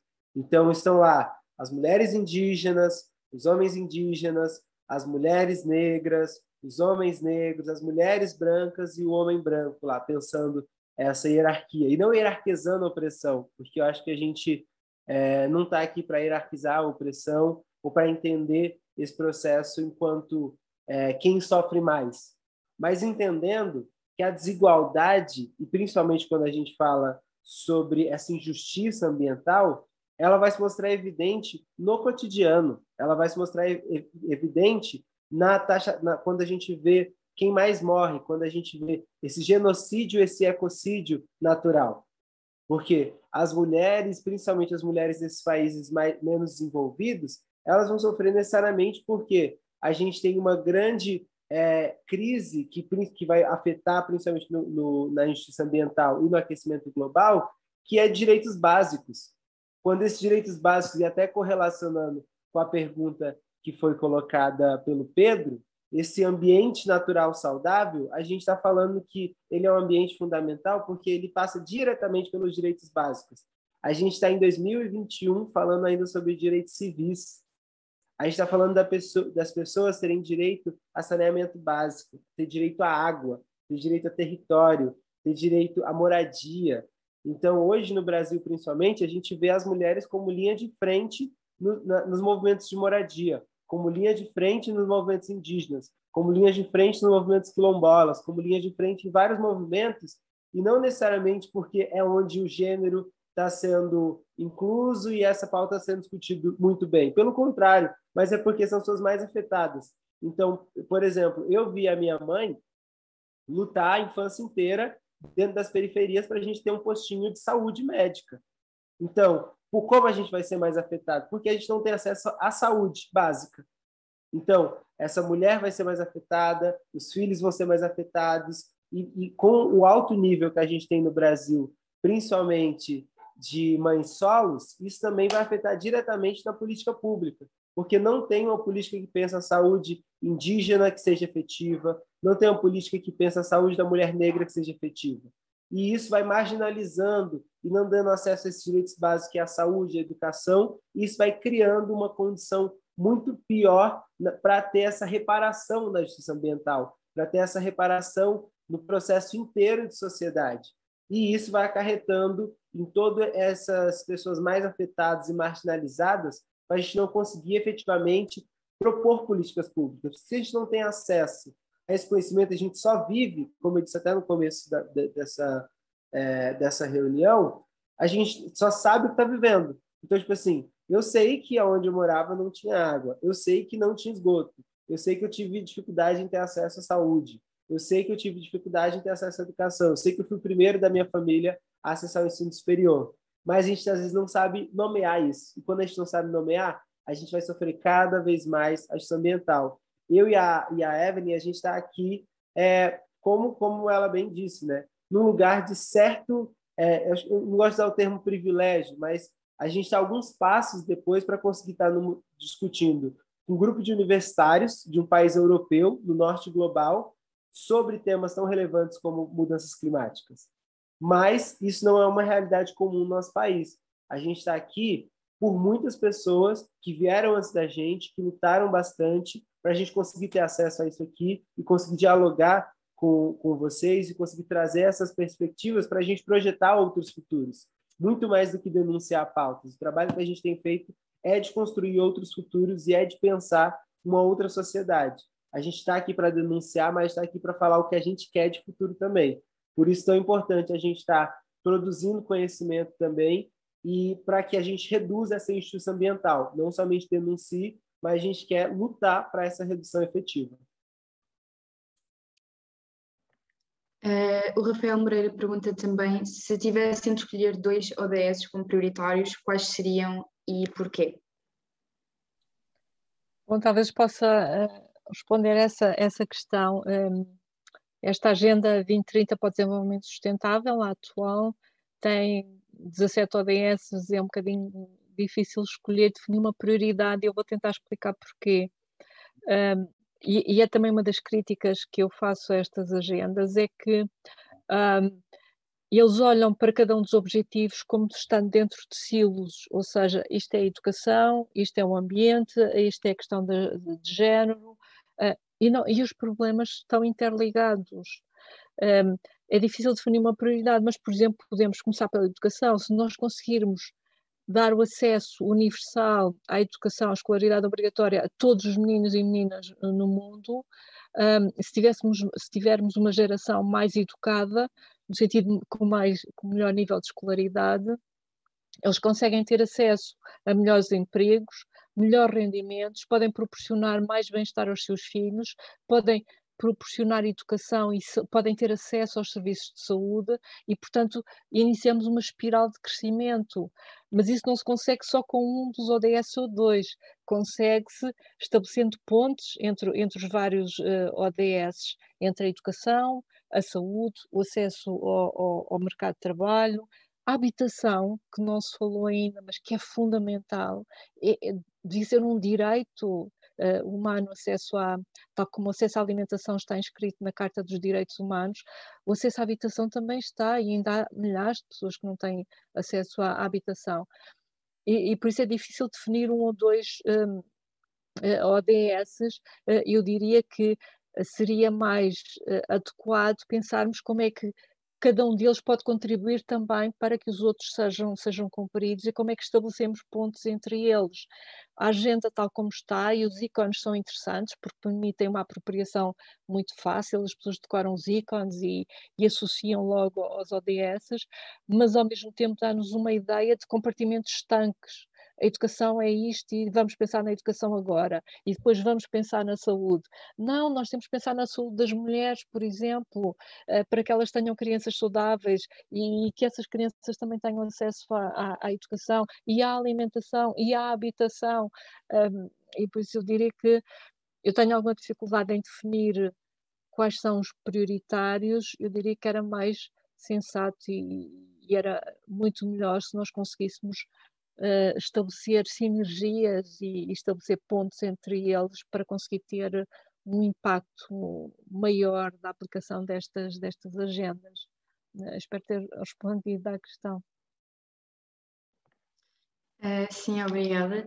Uh, o Rafael pergunta, pergunta também se amanhã tivessem de escolher uma medida para reduzir a injustiça ambiental, qual seria? Eu acho que começava por inverter as prioridades.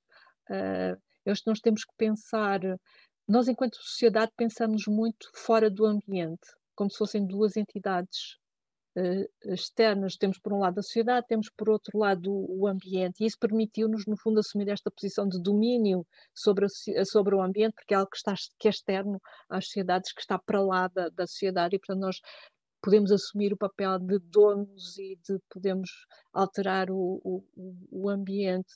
Um, eu se calhar pensava antes de justiça para os humanos em face ao ambiente, pensava em justiça para o ambiente um, na, na, sua relação com, com, com, os seres humanos, ou seja, nós temos realmente que inverter as prioridades e temos que começar a pensar uh, também no ambiente em si. Nas outras espécies, nós falamos, centramos muito nas espécies, no ser humano, nós temos apenas uma das espécies que ocupa o planeta, que partilha o, o planeta, e portanto temos que pensar também na justiça, na ética e na justiça para as outras, eh, para, para as outras espécies, e isso é, é um pouco o que nós discutimos muito em ecologia humana, temos que ter uma perspectiva holística e abrangente, não podemos pensar só num, numa, numa das, das espécies, que é o ser humano que ocupa o ambiente, mas temos que pensar em, em, todas as espécies, mas temos que pensar também de uma forma o mais holística possível, o mais abrangente possível. Eu costumo dizer aos meus alunos, muitas vezes, perante um problema, nós, e é muita racionalidade cartesiana,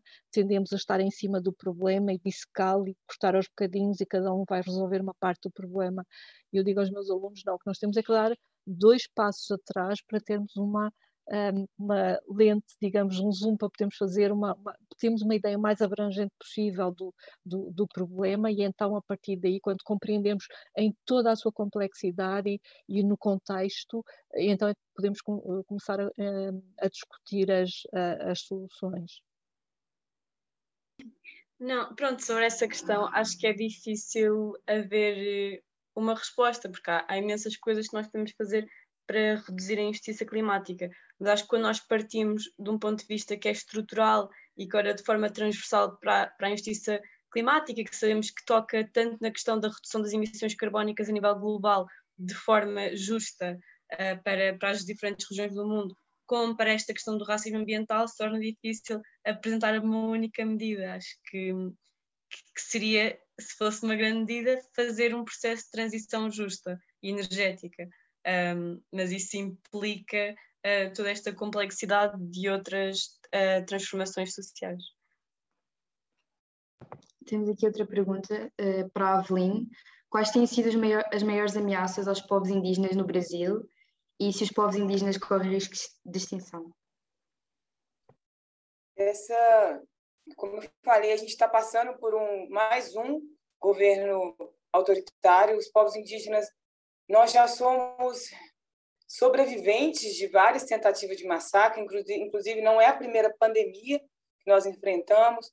Uma das formas, inclusive, de dizimação que foi que foi é, colocado contra nós foi a, a inoculação de varíola e outros vírus.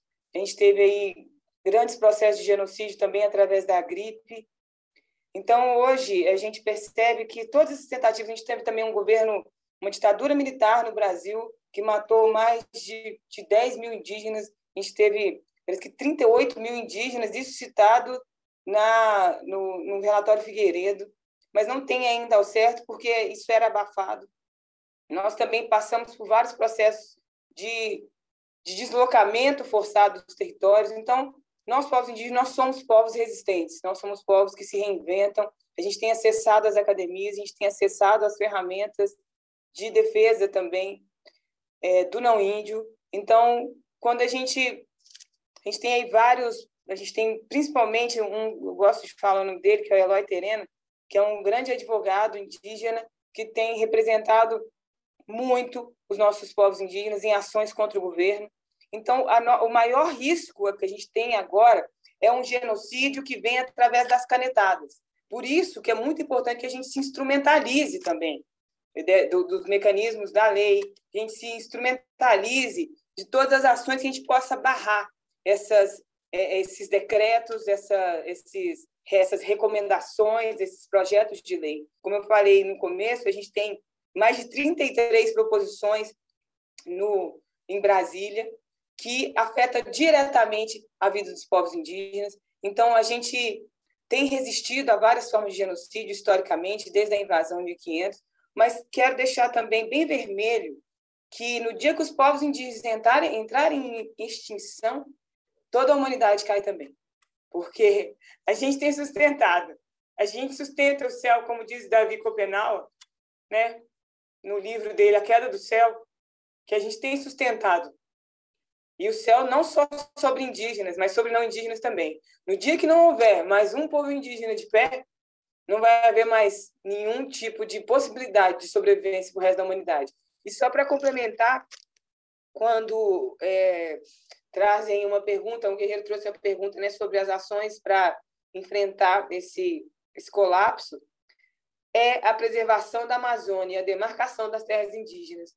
É uma ação fundamental e imediata e que o mundo todo pode cobrar para que a gente possa evitar um colapso climático irreversível e evitar que, como o Marcelo trouxe, né, não é a Terra que vai acabar, né, somos nós. É evitar que a gente seja uma das últimas populações nesse planeta. Então, os povos indígenas eles só vão entrar em extinção se a gente não tiver como contar com o resto da sociedade não indígena. E assim que acabar o último parente indígena, a humanidade também vai pode o restante da humanidade também pode dar a Deus a sua tentativa de estar no mundo. Obrigada. Temos também aqui uma pergunta da Vera Matos. Não sei se queres colocar a tua pergunta oralmente, Vera. Ah, eu deparei-me com, com este artigo hoje uh, e tive aqui a investigar um bocadinho e no seguimento daquilo que hum, principalmente a Andrea falava no, em termos paradoxais da, da ação do, do, nosso governo perante a ecologia e perante depois outros, outros setores da economia, nomeadamente a salvar bancos, não é? Há dinheiro para umas coisas, mas não há dinheiro para outras. No entanto, gostamos muito depois de espalhar aí que temos grande investimento nas energias renováveis, que temos uma grande percentagem dessas energias também já a fornecer as nossas casas, que não é verdade, temos também muitas, muitas partes do, do país que nem sequer têm acesso a todas as formas de energia. Um, mas isto é só um exemplo paradoxal que eu gostava depois até de partilhar com o NAP e ter alguma ter algum eco depois para fora da faculdade, porque isto é realmente revoltante. Isto diz-nos que há um projeto para instalar centenas de painéis solares, deitando abaixo centenas de árvores. Ou seja, é, qual é a lógica aqui? Que é a lógica do dinheiro, não é? E como é que nós podemos, enquanto cidadãos comuns, não só, não só nós estudantes, mas tentar alastrar também esta informação ao resto da população, o que é que nós podemos fazer para travar este negócio? Porque isto não faz sentido. Temos energia solar, mas projetamos abaixo aquilo que é a fonte de oxigênio mais valor tem, que são as árvores. Um, desculpem, desabafo. E gostava de pedir aqui a colaboração, se calhar, da professora Iva mais diretamente e da, da Andreia, mas uh, se o Marcelo e a Adeline quiserem também participar nisto que é o paradoxo da ação verde, não é? Por parte dos nossos governos, estejam à vontade. E obrigado. Ah, esse é um bom exemplo. Obrigado, Vera. Eu não, não conhecia ainda, como isto é uma, uma, muito, muito recente, mas o Alentejo já tem um dos maiores parques de painéis solares uh, da Europa. Mas é, é, é, tão paradoxal quanto isto. Estamos a colocar painéis solares para ter energia verde, mas ao mesmo tempo estamos a destruir árvores que mais importante do que o oxigênio, no contexto das alterações climáticas, são sumidores de carbono. Porque as árvores têm papel fundamental para sumir, para. Eh, nós temos sumidores de carbono, o carbono que nós estamos a, a, enviar em excesso para, para a atmosfera. estamos a falar de gigatoneladas de carbono que estamos a enviar para a atmosfera. Ora, isto é, é totalmente paradoxal, ou seja, estamos a destruir as árvores que são sumidores naturais de carbono para colocar painéis solares porque são energia verde. Isto mostra realmente o quanto é preciso sermos, refletirmos em profundidade sobre estes problemas uh, e, e, percebemos a sua origem e, e, e, percebemos também porque, no fundo, nós estamos a, a criar soluções que vão agravar o problema. E uh, tudo numa lógica da tal eficiência energética do, do, do, da energia verde, como se essa energia verde, no fundo, nós estamos a colorir a economia. A economia azul, a economia verde, tão bonita, tem cores muito bonitas, mas o paradigma económico mantém-se o mesmo. Uh, e é preciso também não sermos totalmente enganados com, este, com, este, com estas cores, estas novas cores da economia. A economia azul um, é problemática porque significa é quase uma economia predadora do, do, do oceano, um, tal como a, a, economia verde. Portanto, o que eu diria é que não faz todo sentido estar a eliminar árvores que são sumidores de carbono para construir painéis solares que nos vão dar energia verde, por sua vez procura substituir a energia um, um, do petróleo, etc., que, que, que, que emite carbono um, temos realmente que ser muito. E, e, eu penso que as pessoas têm, têm, têm que, se, que, que, que se reunir, e, e, eu penso que também estamos uh, quase, quase a terminar. Eu deixava também só esta, esta uma perspectiva um pouco ah, mais otimista, estamos a discutir problemas pesados às vezes as pessoas ah, chegam ao final muito, muito tristes, muito desanimadas, está tudo mal, está tudo a correr mal, só temos problemas. Ah, eu deixava pelo menos este, este sinal muito, muito positivo, que é o facto de termos ambientalistas cada vez mais jovens e mais diversos, que incluem um, jovens do mundo inteiro, desde as comunidades indígenas até ao, ao norte da, da Europa, um, são cada vez mais jovens, são cada vez mais ativos, são cada vez mais interventivos, são cada vez mais assertivos naquilo que querem e no futuro que querem e mais importante ainda, estão a trabalhar nesse sentido, ou seja, o walk the talk, não só falam, como também um, pisam no fundo, vão, vão nesse, nesse caminho que eles próprios estão, estão a, uh, querem para, para o seu futuro. E portanto eu vejo, apesar de tudo, apesar de tudo estes problemas que, que estamos a falar que são complexos, vejo alguma luz ao fundo do túnel, alguma coisa positiva, uma luzinha muito positiva que tem muito a ver com esta geração, que são vocês, um, que estão mais empenhados, têm um níveis de educação e de escolaridade mais elevada, mas estão a usar a informação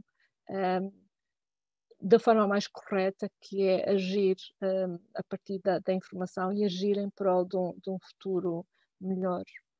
Um, pronto, acho que em relação a esse projeto, e, e isto é a lógica que, que, o mercado tem adotado, e acho que é mesmo isso quando falamos, quando falamos sobre campanhas de greenwashing. É a lógica uh, económica de continuação, de, de aumentar os lucros, aumentar os lucros, só que desta vez com o marketing verde e de resposta à, à crise climática. Eu, por acaso, eu nem costumo ver muita televisão, mas sempre agora que vejo anúncios, vejo anúncios tipo da Galp, da BP, e são coisas de temos, temos pouco tempo para resolver a crise climática. E, e há muitas campanhas, e há uma campanha agora do Fridays for Future que faz mesmo esta crítica ao mercado financeiro, uh, porque muitas vezes coisas que são ditas nestes anúncios não são só hipocrisias, mas são mentiras uh, factualmente. E, e, acho que é isso que é isso que o movimento Fridays for Future também veio trazer, com, com jovens a dizer que, que não aceitam no more empty promises, ou seja, já não basta promessas, uh, já não basta declarações de intenção, já não basta governos a dizer que é muito importante responder à maior crise das nossas vidas, mas se isso não se traduz em ação, um, então não é isso, não é essa a política que nós defendemos, e, e, são estes grupos que se começam a juntar para dar estas respostas diferentes.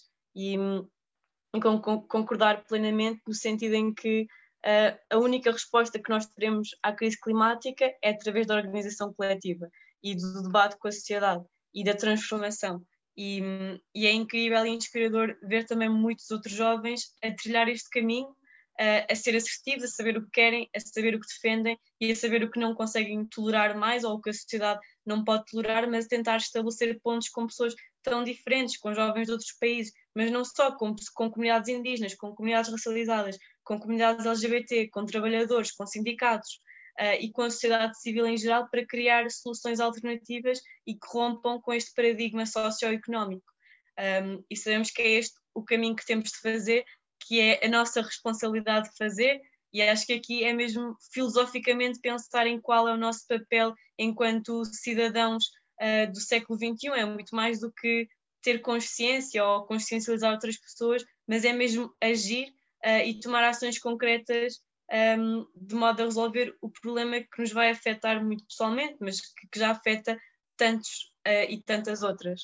Um, ehm, e acho que é isso o apelo que, que lançamos. É importante depois de termos a consciência da gravidade, da complexidade, um, tomar a escolha de cair na inação e quase num completo nihilismo perante a inevitabilidade das coisas, ou então fazer como os jovens fazem, que é completamente rejeitar o discurso de inevitabilidade em tantas coisas e perceber que é possível é possível melhor, é possível o mínimo. E acho que se resume à frase de exijamos o mínimo, não é? Que é o impossível, uh, mas temos que o fazer, porque é o necessário para a nossa sobrevivência.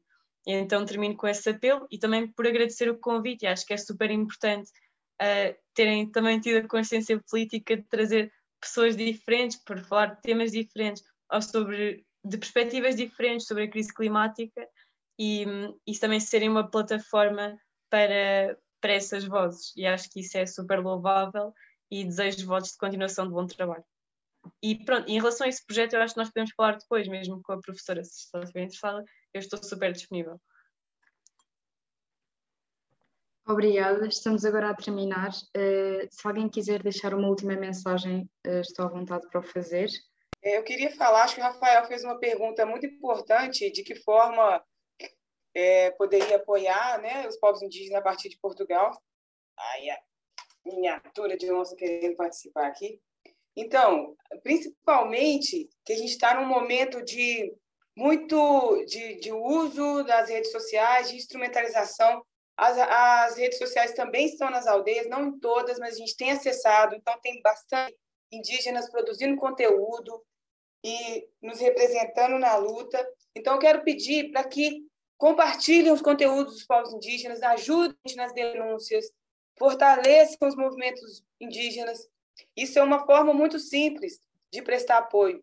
Outras formas também é quando a gente começa a entender como está tudo interligado. Não é um problema. A Amazônia não é uma questão do Brasil, a mineração não é uma questão. Não, não.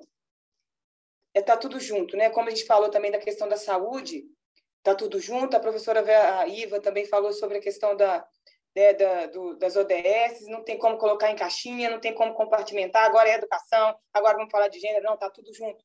Então, a questão dos povos indígenas é uma questão da humanidade, é uma responsabilidade de todos, sendo é você tendo ligação, você sendo indígena ou não. E para nós, povos indígenas, é fundamental que vocês estejam com a gente. Nós somos uma população, esse chamado eu falo também para a população negra do Brasil, Marcelo, já falei, é, tivemos vários questionamentos sobre isso, porque quando a gente começa, quando a gente entende a população indígena no Brasil, ela foi genocidada em número, nós somos em 900 mil indivíduos, é muito pouco. Como que 900 mil vai conseguir barrar tamanho projeto de, de, de destruição? Então, quero convidá-los a fazer parte, a se sentir parte do movimento indígena. a tomarem conosco nossas dores. As dores da Mãe Terra são dores universais que precisa mais do que doer, né? Eu falo doer porque em mim dói demais. Às vezes eu falo até choro porque não dá.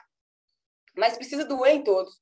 Indígenas, não indígenas, brancos, negros, amarelos, todos. E divulgando as campanhas. Vários povos estão fazendo campanhas de sobrevivência para poder conseguir acessar o mínimo de segurança alimentar durante a pandemia. Nós não fomos imunizados, nós estamos aí numa luta por imunização. Os povos indígenas são é, biologicamente mais vulneráveis a doenças é, respiratórias, a gripe, como, como tem, por exemplo, os exemplos de como fomos genocidados a partir da inoculação de doenças. Então, estamos lutando para que o governo expanda a vacinação para mais povos indígenas. Nós somos 900 mil indivíduos no Brasil, apenas 300 mil tiveram acesso nem à primeira dose, mesmo assim, é, não conseguiu, o plano de imunização falhou horrivelmente. Então, acessar essas campanhas, divulgar essas campanhas, fazer o apoio tanto nas redes sociais, quanto o apoio financeiro, quanto o apoio também de pressão governamental. Se esses caras estão aí decidindo nossas vidas, é porque alguém elegeu, é porque alguém deu poder a eles. Então, nas próximas vezes que tiverem eleições, votarem mulheres, votar em mulheres negras, votar em mulheres indígenas. E assim a gente faz a nossa parte, a gente consegue transformar é, a, a, curto, médio e longo prazo. Cuecaturete. Muito obrigada.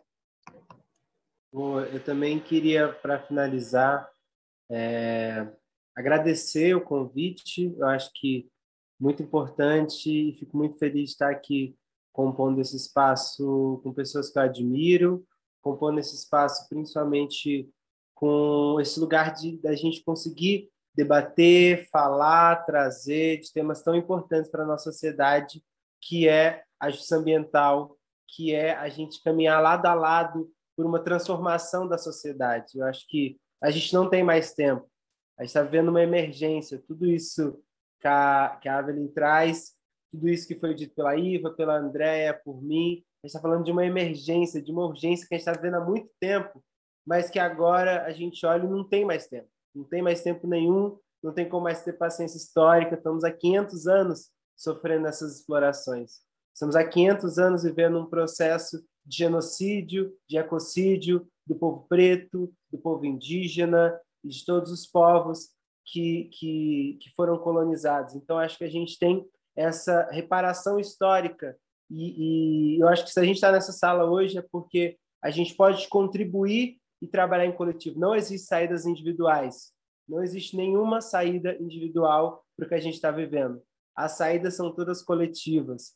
E por isso eu acredito que a gente tem que se fortalecer, a gente tem que lutar junto, povos negros, povos indígenas, povos racializados, todos juntos numa luta por uma transformação, numa luta por uma outra sociedade, numa luta pela humanidade, por tudo que a gente tem vivido, tem sofrido, por tudo que por tudo que os povos indígenas sofreram e sofrem é, hoje, por tudo que nosso povo preto sofreu e sofre ainda hoje, a gente tem uma missão histórica de lutar juntos aqui é, e de, principalmente as pessoas brancas estão aqui na sala, de usar do privilégio da branquitude para poder fazer mudanças reais, de usar do privilégio de estar no norte global para poder fazer mudanças reais, é muito importante a gente saber do lugar que a gente fala também e saber do lugar que a gente pode transformar. Porque quando vocês, como a Evelyn trouxe, compartilham um conteúdo, multiplicam isso, fala, multiplica essa conversa que a gente está tendo aqui,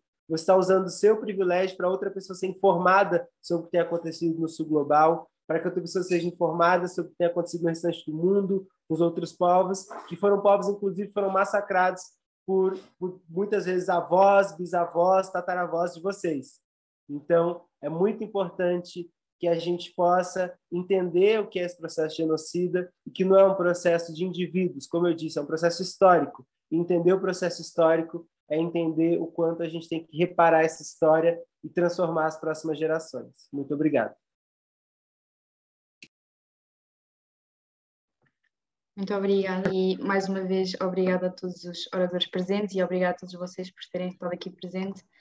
Uh, tenho certeza que todos nós uh, aprendemos imenso com o vosso contributo e foi uma honra podê-los tê-los aqui. Obrigada.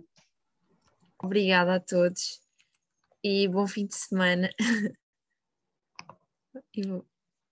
Obrigada, bom fim de semana também para vocês.